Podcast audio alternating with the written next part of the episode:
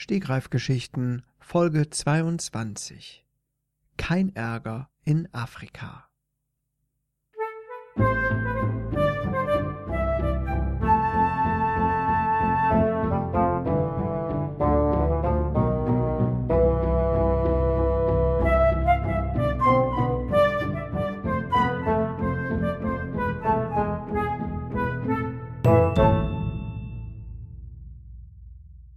In einem nicht allzu weit entfernten Land nahe der Grenze zu Uruguay gab es einen Politiker namens äh, Karl-Heinz Paulsen. Er war ausgewandert und lebte dort mitten in Afrika und hatte sich einen Namen gemacht, nämlich Karl-Heinz Paulsen. Er war sehr beliebt und geschätzt, weil er ein lustiger Kerl war. Er arbeitete bei der Regierung dieses Landes im Büro. Er schrieb Reden, das konnte er gut und daran hatte er Freude. Hin und wieder baute er mal einige deutsche Sprichworte ein, die dann von den anderssprachigen Politikern falsch ausgesprochen wurden. Und er amüsierte sich darüber. Das war sein kleiner Gag für den Nachmittag. Aber ansonsten war er ein netter Kerl. Er kam sehr gut mit seinen Regierungskollegen klar. Er steckte mittendrin im Geschehen und wusste immer, was Sache war. Das war eine ziemlich coole Sache. Aber eines Tages bekam er ein Paket auf seinen Schreibtisch gesetzt. An Karl-Heinz Paulsen. Arbeitet bei der Regierung. Schreibtisch 15. Regierungsgebäude. Linke Seite. Dritter Stock.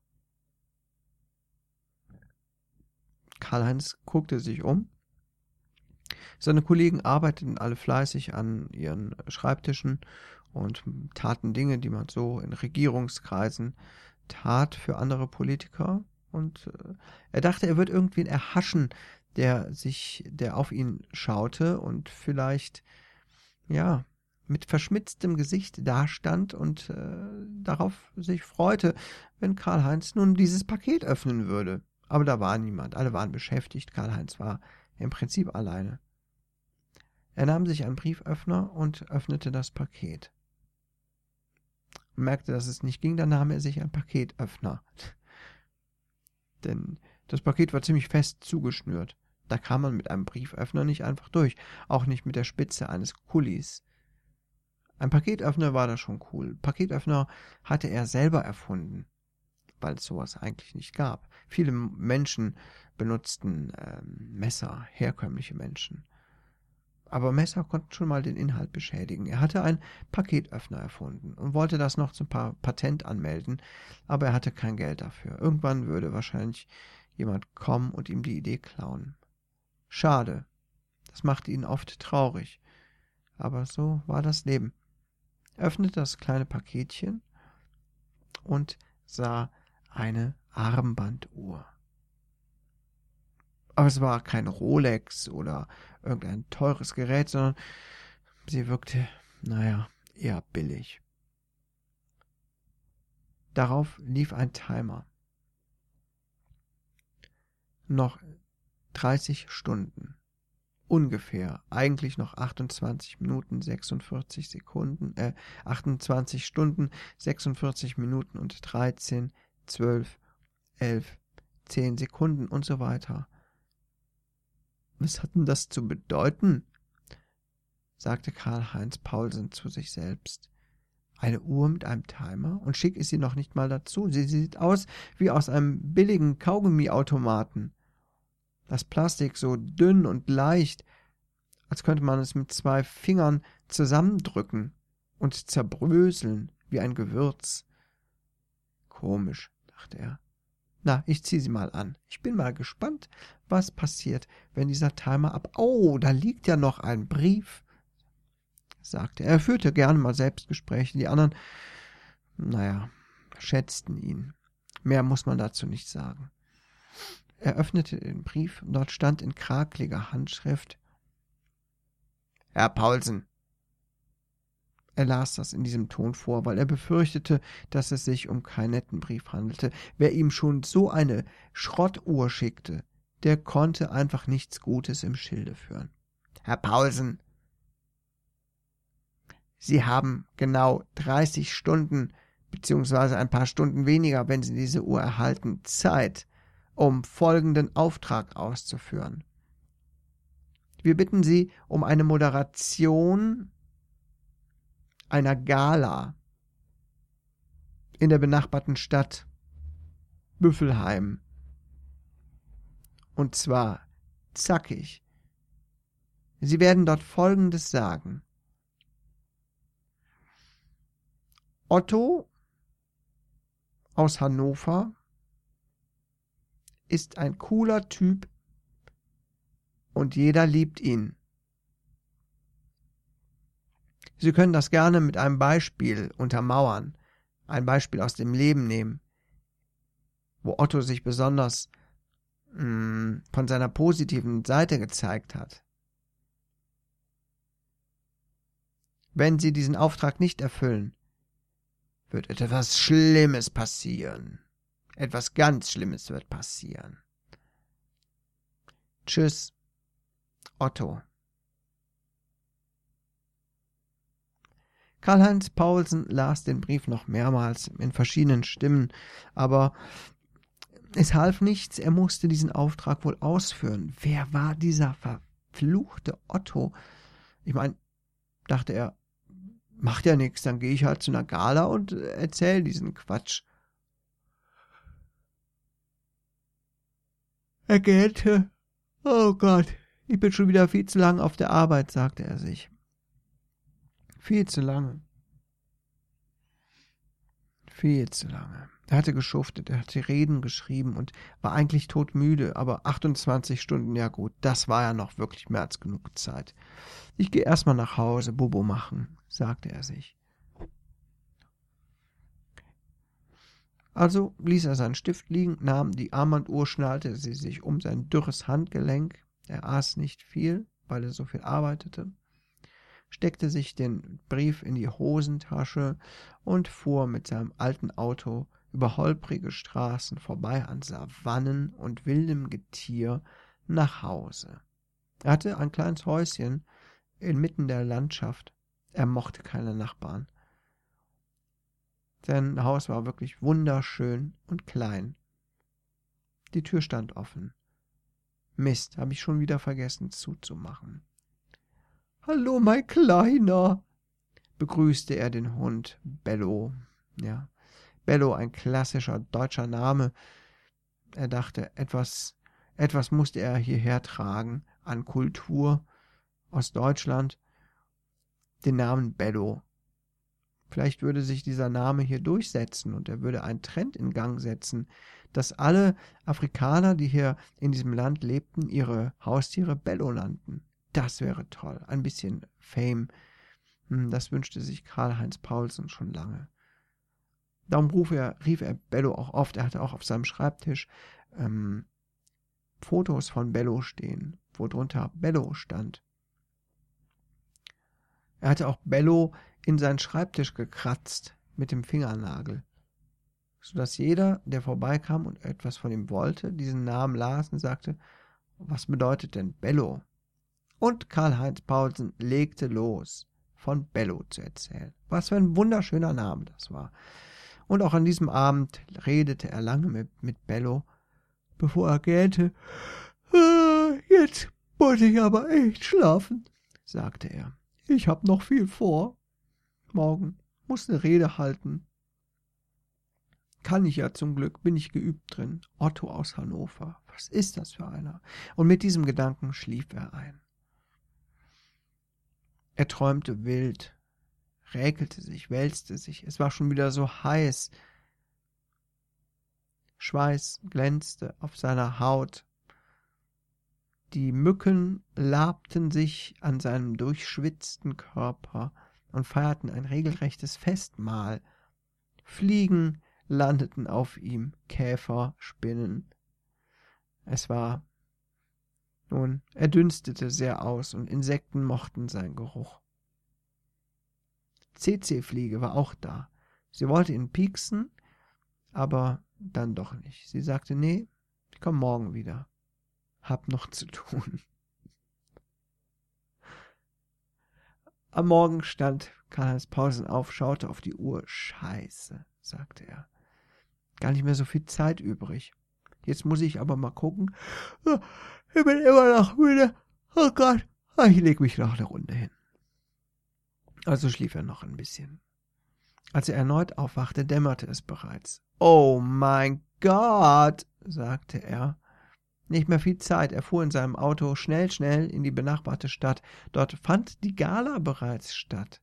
Wie sollte er denn um Himmels willen jetzt auf die Bühne kommen und die Moderation übernehmen, um diese Aussage zu tätigen? Aber es würde ja auch etwas Schlimmes passieren. Er ging drauf zu, gähnte schon wieder und dachte, oh Gott, mein Gott, ich bin so müde. Jetzt ein Nickerchen, das wäre schön. Ja, irgendwie tat Karl-Heinz die Hitze hier unten in Afrika nicht so gut. Er konnte das schlecht verknusen, musste oft Eier machen am Tag, brauchte viel Erholung.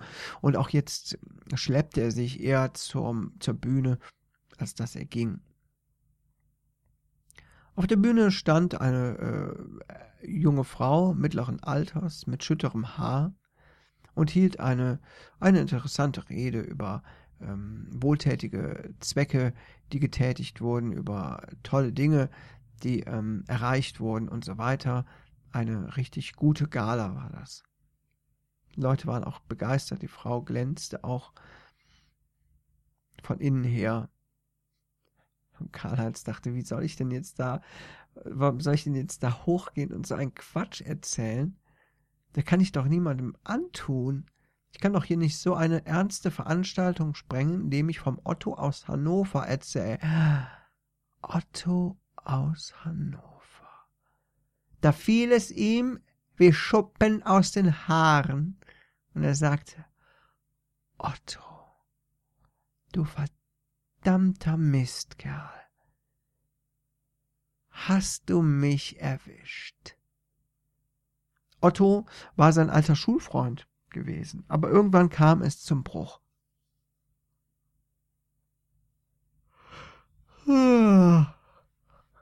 machte er. Das Problem war nämlich seine Schläfrigkeit, auch damals in der Schule gewesen, und immer wenn er sich mit seinem Freund Otto traf, schlief er bei ihm erstmal eine Runde, so dass sie gar nicht viel Zeit hatten, um miteinander zu spielen oder zu äh, Dinge zu tun, die man so mit Freunden halt tut.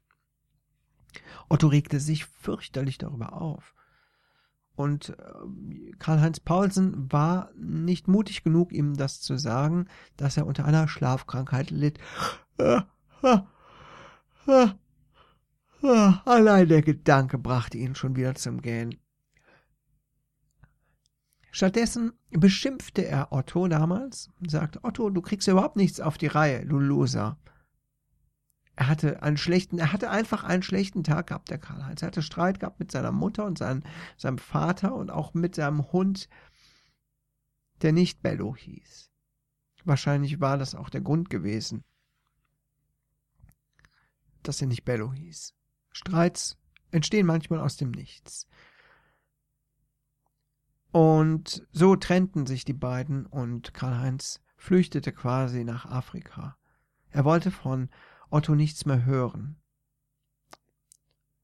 Und das war schon einige Jahre her, so dass Otto aus Hannover tatsächlich in Vergessenheit geraten war.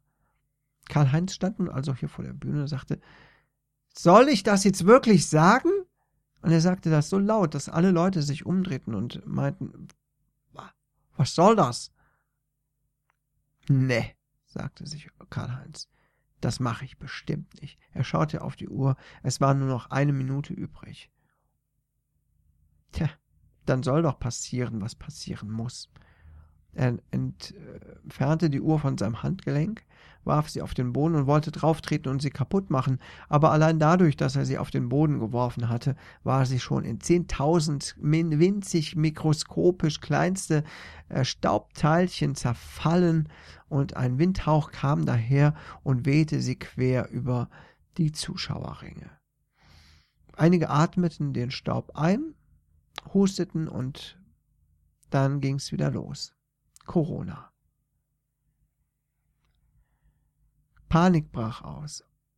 Karl-Heinz rannte raus und dachte, so ein Quatsch mache ich nicht. Hinter ihm tobte die Menge, ähm, es wurden Schutzanzüge ausgepackt, Mundmasken verteilt und Händedesinfektionsmittel großzügig verteilt. Karl-Heinz hatte damit aber nichts mehr zu tun. Er dachte, komm Otto, was soll schon passieren? Aus seinem Bauchgefühl heraus wusste er, dass jetzt die Zeit abgelaufen war. Er ging also ein Stückchen weiter in Richtung seines Autos, wollte gerade einsteigen, da klopfte ihm jemand auf die Schulter. Hallo, machte jemand. Na, Karl-Heinz, hast es nicht geschafft oder was?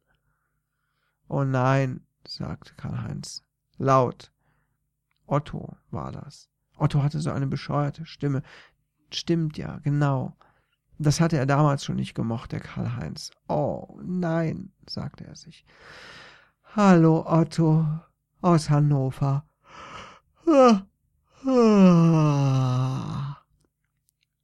Gähnst du etwa schon wieder? Kaum, dass du mich siehst, fängst du das Gähnen an. Ich glaube, das machst du mit Absicht, um mich zu provozieren. Tut mir leid, Otto, sagte Karl-Heinz. Was ist denn jetzt? Die Zeit ist abgelaufen. Ich habe es nicht gesagt, was du von mir verlangt hast. Ja, das habe ich mitbekommen. Jetzt gibt's Ärger. Was gibt's jetzt? Ärger. Ich verstehe dich nicht, Otto. Wie sollen wir denn hier zu einer Einigung finden, wenn du nicht deutlich sprichst? Ich sagte, es gibt Ärger. Keine Ahnung, was du meinst. Karl-Heinz stieg ins Auto und Otto stand am Wegesrand und verrenkte sich den Kiefer, indem er versuchte, Ärger zu sagen. Ärger, meine ich. Versteh dich nicht. Ciao, Otto, sagte Karl-Heinz, fuhr davon und ließ Otto sich wild gestikulierend und mimisch äh, mimisch ähm, ausufernd am Wegesrand stehen. Da näherten sich schon von hinten die Hyänen, weil sie diese Geräusche, die Otto machte, sehr ansprechend fanden. Sie knurrten und lachten, und dann gab es einen großen Tumult und Geschrei. Aber Karl-Heinz guckte gar nicht in den Rückspiegel. Er dachte, ich lasse das Schicksal entscheiden. Er fuhr nach Hause, schlief noch eine Runde, denn er war so müde. Jetzt hatte er viel geleistet. Ah. Am nächsten Morgen fuhr er ins Büro, fuhr mit seinem Finger auf dem Schreibtisch den Namen Bello nach, lächelte freundlich, nickte seinen Kollegen zu, startete den Computer und schrieb eine neue Rede.